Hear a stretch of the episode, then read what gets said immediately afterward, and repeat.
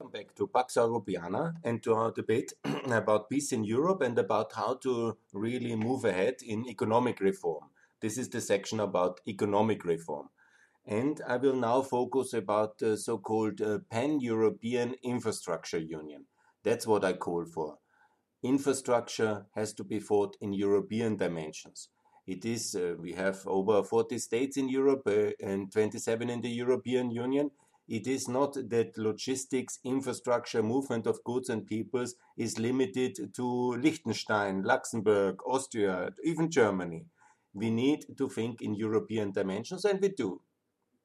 The European Union has already achieved a lot in the field of trans European networks, in railways, in highways, uh, also in energy. A lot of things have happened. Yeah? In this um, topic now, I want to discuss about uh, motorways and railways this and also obviously you know that's uh, clear anyhow and it's already happening. The ports and the airports infrastructure but my focus now is about uh, the issue of um, railways and um, highways because they are the most expensive and they are the most important infrastructure and they cost so much and they are much beyond the means of smaller fragmented countries uh, fragmented not as an insult but we are in Eastern Europe, especially in Central Eastern Europe, many small countries. How shall a small economy like let's say Bosnia, Kosovo, rather poor, or even Albania or even Austria, build the efficient European-wide infrastructure required. Yeah? This is almost impossible from the fiscal capacity. But infrastructure mat matters because you have to go from Turkey to uh, the United Kingdom, from uh, Ukraine to Portugal with goods and services in an open and successful economy. So we need a pan-European infrastructure union. And now in the next decade, in the 2020s, we need to massively build uh, the infrastructure in the eastern periphery of Europe in Turkey, in the Southern Caucasus, in Ukraine, in the Balkans, and we need also to connect with Africa and Asia more efficient. Now you will maybe, maybe lose your patience with what I'm saying now, but some of you might follow already what I do on Twitter or what I do on social media.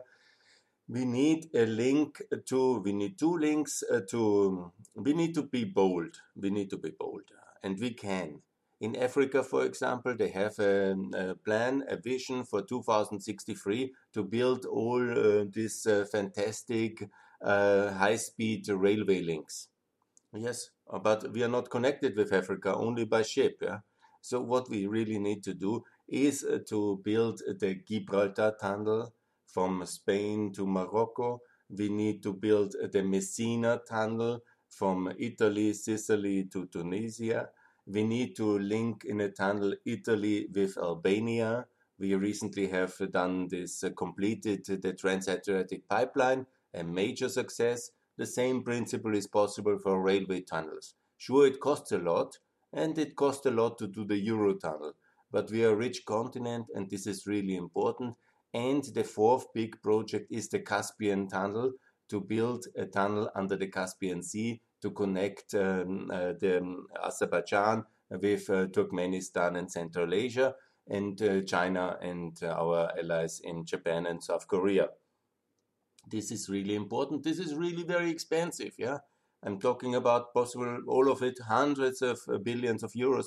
By the way, we just have added 750 billion due to Corona, and it was necessary but we need to build something with this. And if it's not enough, we need to raise the funding in order to build these important infrastructure connections with Africa and Asia, with our trading partners, with our partners in a peaceful world, in OECD, in the UN.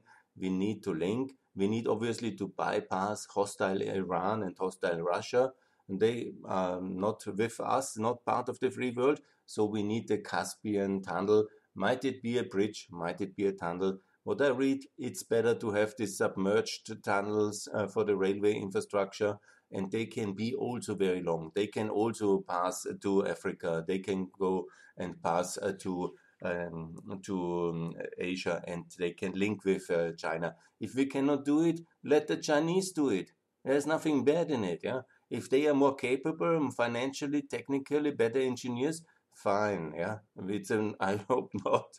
I hope we are also capable, but we have to think strategically sound. Yeah, and in a partnership uh, with our, our American partners, with Japan, with China, with India to link together. And we need also to a little bit demystify this Belt and Road Initiative. It's not the Chinese plan to take over the world. It is something very useful to build all these things. We should have done that a long time. We didn't do it. Now the Chinese do it. Let's do it in partnership, yeah? because there's enough to build anyhow between China and and uh, Europe. There is huge amounts of tracks still missing in Central Asia, in Turkey, in Ukraine, and it needs to be modernized. What is there, and it is very costly. There is also the need to connect Europe with um, Africa. The Chinese built these 100 kilometer bridge tunnels, whatever big things uh, in their infrastructure area then when we are not able to it, ask the Chinese. Yeah, but let's fund it together. Let's uh, harmonize our efforts and let's make sure there is modern infrastructure in the year 2020. Let's say it takes 30 years to build all this. Fine. Let's make the same vision like Africa. The Africans have a, this African Union, they have the vision 2063, it should be completed. Let's make also Europe 2063, so we have 40 years to do it. But let's think bold and let's get this done on the right strategy with the Caspian Tunnel, with the Messina Tunnel, with the Gibraltar Tunnel, with the Adriatic Tunnel, and let's get going. We can do big tunnels under the Alps and in the North Sea. Yes, these are very prosperous regions. Yes, these countries also get EU funding for it. Yes, because they are powerful in the EU but we must make sure that also the periphery is really taking seriously because here the potentially important and really significant links with uh, East Asia with India, obviously, with our hopefully soon partner in OECD and with a free trade agreement. This is India, and also with India to have an infrastructure dialogue. I mean, it's no, no man, it's a simple truth that uh, Britain got rich with India, and uh, now we don't want to connect with India.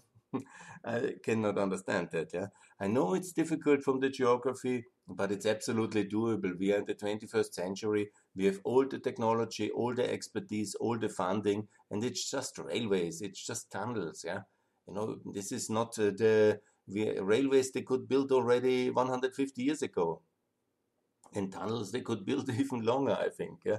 So we, I know it's not so easy to do these big projects. Yeah but it's technically and financially feasible.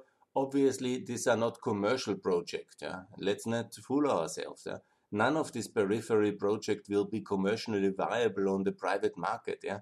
So this has to be done by the European Investment Bank.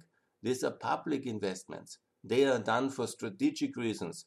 They will also be, bring a lot of prosperity, but not with um, fees alone. But also, of course, there must be fee to use them. That's also one of the big things.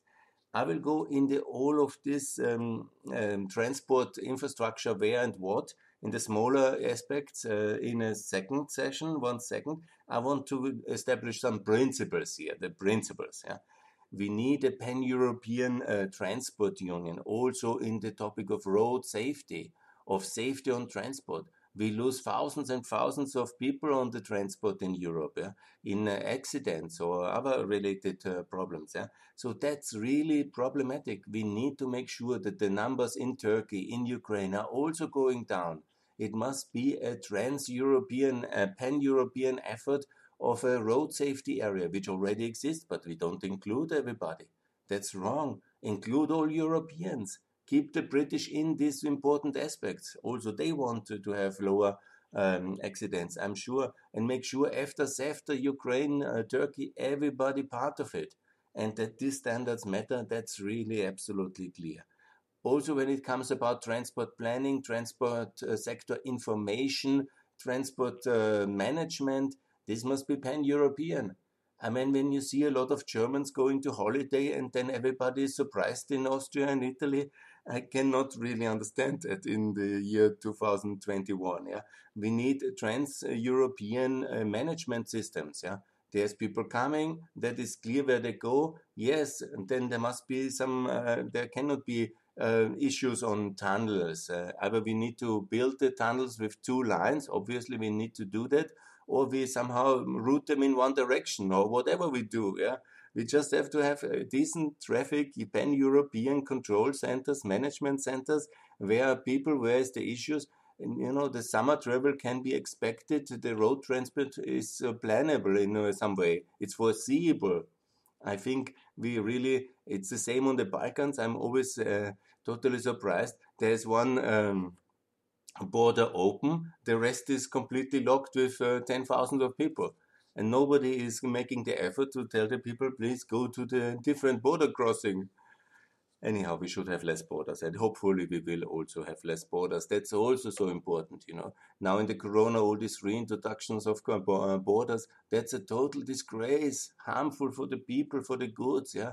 Everybody wants to make its own best strategy for corona. In reality that's a global phenomenon obviously on the borders uh, of europe you might uh, need uh, to be very strict uh, that's i agree and have controls basically but the idea is to control if people are infected and carry the virus and not to stop the people traveling. Yeah, that is a um, tragic uh, mistake uh, of the big dimensions. So, anyhow, what is important is also in the in the aspect of costing, pricing. It's called road pricing. It's important that we have European joint regulations for road pricing, and they must be valid also in Ukraine, in Kosovo, in Turkey, everywhere it should be one European payment system. One car, one truck, having or one vehicle, whatever it is, has one sensor, whatever the technology is, RFID, and then it works everywhere. And then it's paid by the credit card according to the mileage used or um, according to the infrastructure used, or it's paid on the spot uh, in certain uh, concepts. You know, there's different models, but it must be done it's not possible that in Ukraine and Kosovo there is no road pricing whenever they spend so much on infrastructure. It's not possible that you always have everywhere totally different, totally co- uncoordinated systems. Yeah, a vignette might be fine. Yeah, it's also possible. There are different models of road pricing, but it must be also reasonable in a way and uh, easy to use, and that we have a system where everybody has its own little kind of fancy way to do it. Nothing is coordinated, no European concept. That's uh, not good enough uh, for us in Europe, I think. Yeah? Okay, coming to climate change, it's obviously uh, very important, and it's also the transport sector. It's very much depending. Obviously, we should have systems where you try to bring much on the railways and uh, that you also have a minimization of pollution and of use of uh, carbon in the transport sector. I'm anyhow calling since years now uh, to eliminate carbon by 2030 in the transport sector there should be only e-vehicles newly registered from 2030 and in 2040 we should have no uh, diesel petrol carbon powered cars anymore in the european uh, continent that would be a real big achievement, and it will hurt the Russian uh, sellers uh, or exporters and their aggression very much, and that's very, very good. And it will help our cities to be cleaner. It will be a good contribution to the global uh, climate and environment. Perfect, yeah. So let's end diesel-powered and um, petrol-powered um, uh, transport by 2030. No new cars in that aspect and 2040 to have no um, cars at all, with some exemptions. There can be always, you know, you should always, when you make uh, also um, sweeping changes, you must see that certain uh, sectors or certain agricultural vehicles or um, you know somebody who still uses his car or his truck for some years might get temporary exemptions. Yeah? But in principle, we can move to electromobility completely by 2040. Excellent for everybody. So good. So when it comes uh, to the railways, yeah, this is, and also to the highways, I have already explained the concept of um, trans-European EIB, European Investment uh, Fund, owned um, infrastructure companies. That means that we have in most countries uh, in Europe, we have uh, so-called publicly owned companies which own the infrastructure of the railway or the motorway. Like in Austria, it's called ASFINAG and Austrian Railway Infrastructure. And these are important companies, obviously, because these investments must be supported by the public side. Yeah? They are simply too expensive and they are commercially not viable to fund by the users. But as I said, also the users have to contribute via road tolling and obviously also by the fees for the cargo and for the persons who travel on the railways. Yeah and by the operators who operate uh, this um, this uh, railway networks. Yeah. But obviously, this is really expensive infrastructure. I have said one option is uh, to unite it on the European level and sell the Austrian railway in infrastructure or merge it in a European railway infrastructure company. And that's then owned either by the European uh, Union or by the member states, uh, or they reduce the debts. So basically sell the Greek railway to the European railway and then the Greek uh, state gets uh, a debt reduction accordingly to the evaluation of that company or to the old investment costs. There will be found a kind of a, a settlement on that one. And, and, then the Greek uh, state has less debts, or the Austrian state, if he can afford, he cannot, I think, then is also reducing the debt level or keeps whatever 2% of the European railway infrastructure in the Austrian hand. But it's depoliticized in that sense. Yeah? It's working more efficiently on the European level and it can also uh, access the European or international capital market much better. And it can build the infrastructure according to European priorities. Yeah? This is really important to do that. It's the same on the motorway uh, level we have a lot of problems and a lot of lack of uh, motorway uh, infrastructure still in Central and Eastern Europe. And we need to do a European motorway um, public owned enterprise and then build all this and fund it on the European level. I mean, it's also America, the state, the central government funding these infrastructure initiatives, yeah, or they should at least, yeah. But the infrastructure matters. See what the Chinese achieve, yeah. We are also in a systematic uh, competition with them if they provide better services uh, for the, the transport sector to their population, even in the most remote areas, then you know the Western democracy doesn't look so efficient anymore. Suddenly, when authoritarian kind of um, let's say whatever the Chinese are now, it's hard to uh, qualify, but communist authoritarian uh, regimes in the Chinese 2021 version are providing decent services uh, for transport. So, and we not. Uh, we are somehow uh, a tertiary region which cannot uh, provide reasonable. We still have railways like uh, 50 years ago in some regions, uh, or no railways at all. I think that's not so efficient. Yeah. So, what I call as well, this is the infrastructure, but also on the operational level. I'm calling for a merger of the French railway uh, company, the state owned SNCF, it's called, and the German DB. That's the German one. And also potentially other companies, uh, operation companies, which are still state owned, they can join uh, into this new European railway operation company. That will be one of the biggest companies of the world, and not just in Europe, a real European champion.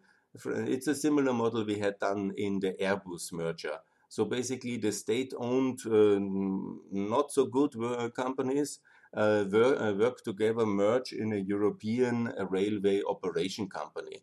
I call it European Railway. This is not the infrastructure; it is really the operation of the. Um, that what the SNCF is now doing. That what the Deutsche Bahn is now doing. So these two companies to merge. And in the beginning, it's quite logical. Let's say evaluate the companies according to the market and asset value, and accordingly, the German and uh, and French government uh, don't own 100% of these two companies, but according to the evaluation, or maybe 50-50 in the beginning, and but it would be good according to the real evaluation of the um, turnover and how a company is evaluated, and then to have this, and then the Austrian share in, the Swedish share in, and all European Union and all European countries are invited uh, to join and get instead of their um, Greek railway some uh, percentage or sell it completely to relieve the debt. And basically, that's the idea. And then we have one big European railway company, which obviously should be gradually, um, at least a, mi a minority stake, also sold to the international capital market and provide efficient services and be a European champion a big global company in the railway industry, also in the operation, and gradually reduce the equity. I think there should be a political consensus for that. If the Germans, French really are so interested in European Union, I think they are. So please start with the merger of the SNCF and the German Bahn. So that's the principles, that's the railway, uh, that's the infrastructure companies, good. And now to talk about uh, what we need to do in the Eastern Europe and in the periphery. That's very important. First of all, let me explain that I'm for um, some of the um, regional development and the waterways is also very important. The waterways. I'm for um, the Danube strategy is really fantastic. I want to devote this to Dr. Busek. He has invented the whole thing, and it's really a great hero of mine. And he, the former deputy prime minister of Austria, stability pact coordinator. And so, what is ne- needed is to reform the uh, Danube strategy to the so-called Danube uh, Dnipro-Dniester uh, strategy to include the Dnipro to make sure that Dniester, that's the river in Moldavia and in uh, Ukraine, and so to have these three rivers in one uh, region united and use this uh, strategy as well together with other strategies in the region like free seas yeah that's now very spectacular and a new thing to have from the baltic countries to croatia to hopefully also bulgaria and greece one day and uh, to have everybody united in that region to really focus on infrastructure development. What i uh, call for is of course uh, that we uh, fast track the development of the eastern european water ring like the Rhine-Main Danube channel. That's a really very important watershed connection, like uh, Mississippi style. Uh, the uh, water of the Rhine is basically the river of prosperity of Europe connected with the Danube, and it's working very well. And the same must be then for the Dnipro and for the um, Pripyat and going uh, to uh, Poland, basically, and to Latvia. So this Eastern European water system since the Viking times is a really great uh, communication route, and that's actually the origin of Ukraine and uh, and uh, the whole region got prosperous by this trade. And so this is really important to have this so-called water way. I call it the highway, the Eastern European Highway Water Ring. E40 is the term, the technical term, and this is the Viking Ring. and this is needed. There's some environmental consideration, and everybody wants to leave everything like in the 19th century and uh, even before and uh, return to the jungle. No, that's wrong. What we need is development, of course, uh, according to the environmental standards we have in the European Union. It must be all respected and done decently. But the Rhine is still very beautiful, yeah. While ever it's a touristic asset of prime uh, consideration, while it is also a travel route and a transport route of European significance. And the same should be for the Dnipro and for the Eastern European water rings. So that's very important for the Danube Dnipro Dniester strategy to adopt here uh, this uh, Danube strategy and uh, work on the Black Sea and be stronger in uh, Romania and also in Ukraine. Ukraine might take the uh, chairmanship of the Danube strategy, so it's a perfect moment to rename the Danube strategy Danube Dnieper Dniester uh, strategy and DDD and get on with that one. So now let me also make a little bit the tour the table we need the Adriatic Highway. Uh, this is really very important. When uh, Putin, for example, when he took uh, this illegal annexation of Crimea, he built this bridge over from the Kerch, uh, uh, from the Russian side towards uh, the now Russian annexed illegally, and please give it back. But nevertheless, he built this bridge. It's ready after five years. They were crossing with a big truck convoy towards Crimea. So point is, we promised in 2014 in the so-called Berlin interconnectivity um, uh, process, which Mrs. Merkel has invited as a response uh, of uh, to the uh, Ukraine war to stabilize the Balkans. Uh, she has uh, promised also the Adriatic Highway. To my best knowledge, since that, it's now 11, seven years, not a single kilometer has been built Putin has finished his bridge to the Crimean. Uh, that was really very complicated. Technically, it's very muddy waters there. It's very stormy, very complicated thing to do. And they built it. It was five billion, so they say, uh, euros, uh, dollars, whatever.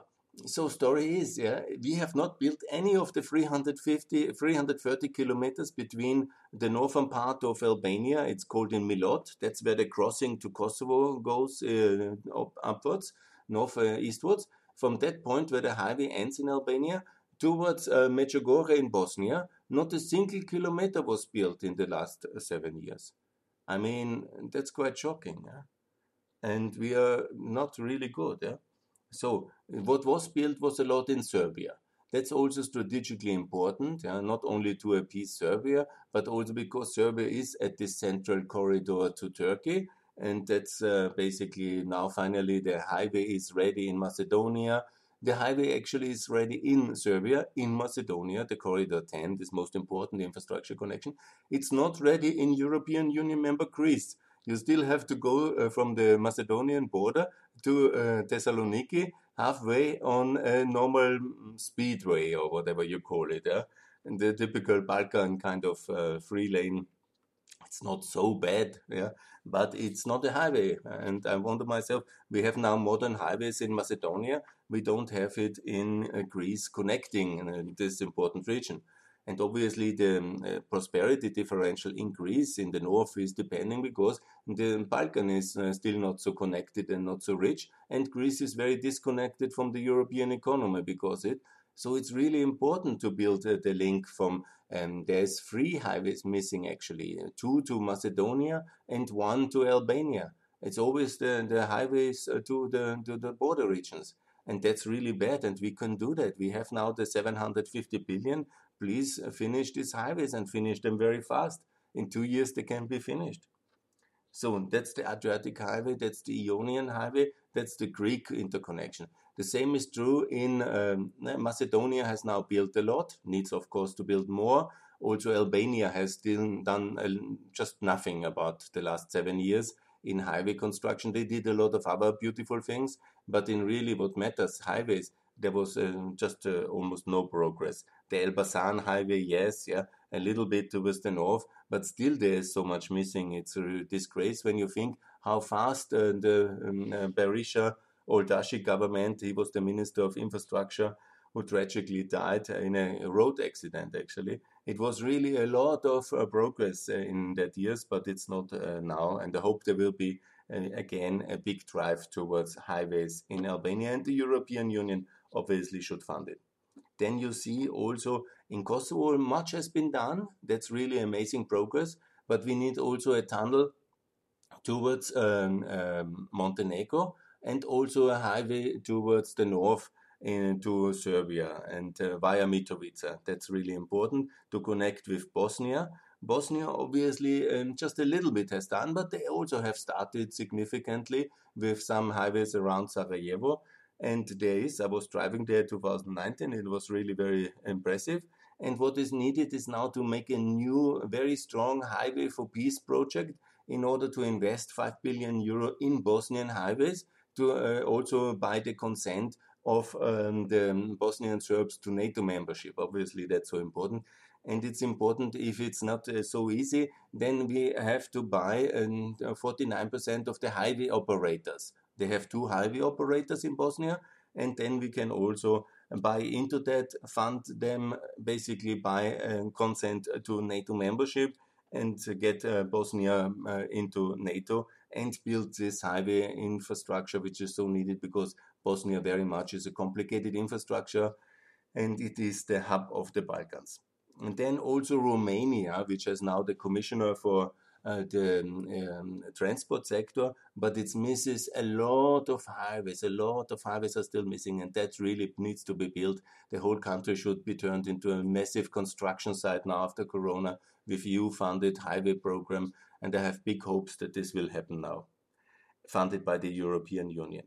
Then Bulgaria also needs the same, needs the same, and then connect also more efficiently towards Turkey. We should not uh, invest money in walls, which are anyhow useless, but we do a lot of walls. Yeah, that's uh, invest our money into highways in prosperity in Turkey to connect with the southern Caucasus. This is really good. Let's make sure that Turkey has a really European style highway system. They have much in the western and central parts already and in the southern side, but it's important in eastern Turkey. That's really important, yeah? where the connection to Armenia and Azerbaijan and Georgia obviously is. Yeah? and talk uh, with, uh, about them for having a Benelux kind of uh, regional interconnectivity, and obviously invite all of them in the transport community for Southeastern Europe, Ukraine, Georgia, and Turkey.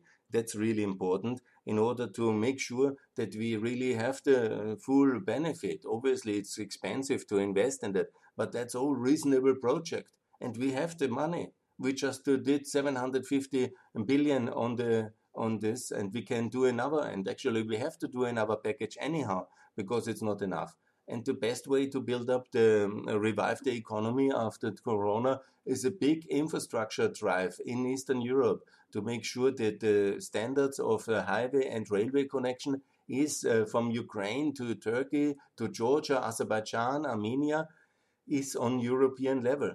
And that's maybe a project for the next 30 years but it will be, bring a lot of prosperity. It will also help the unity of europe and the prosperity of europe. That's so important in ukraine obviously they have done this big 3 billion uh, dollar highway reconstruction project. Actually ukraine has a lot of um, something similar to highways. They are not european level highways. They have their own standards. That's by the way should change uh, for traffic safety reasons.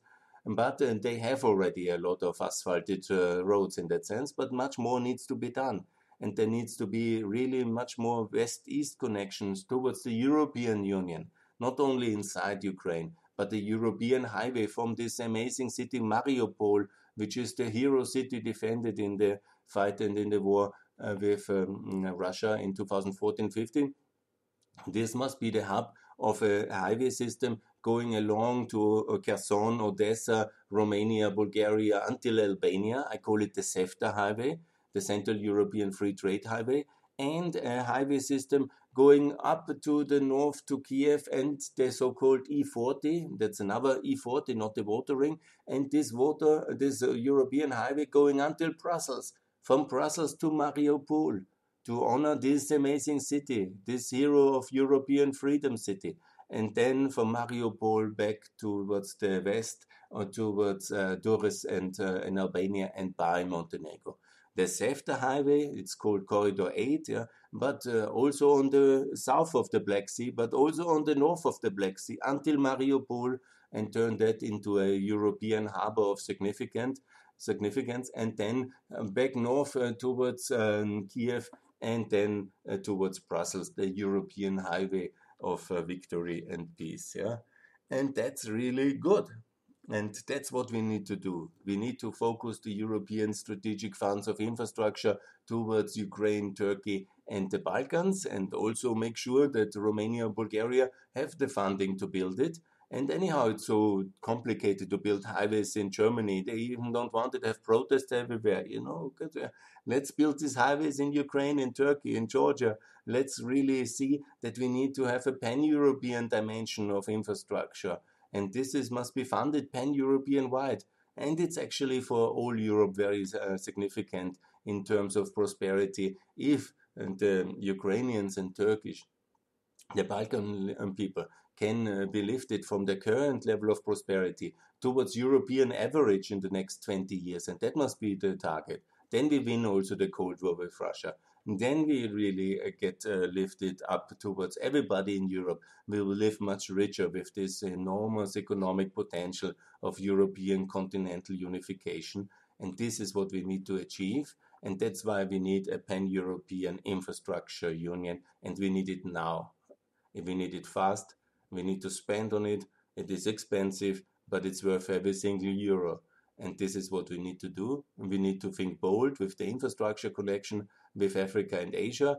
And we need to think smart to include everybody and support and build and uh, reconstruct Europe in the Eastern Europe first in order to make sure that everybody has the possibility to benefit from the internal market and the political unification on a continent wide level And this is very important for the next decades to come, but we need to start now.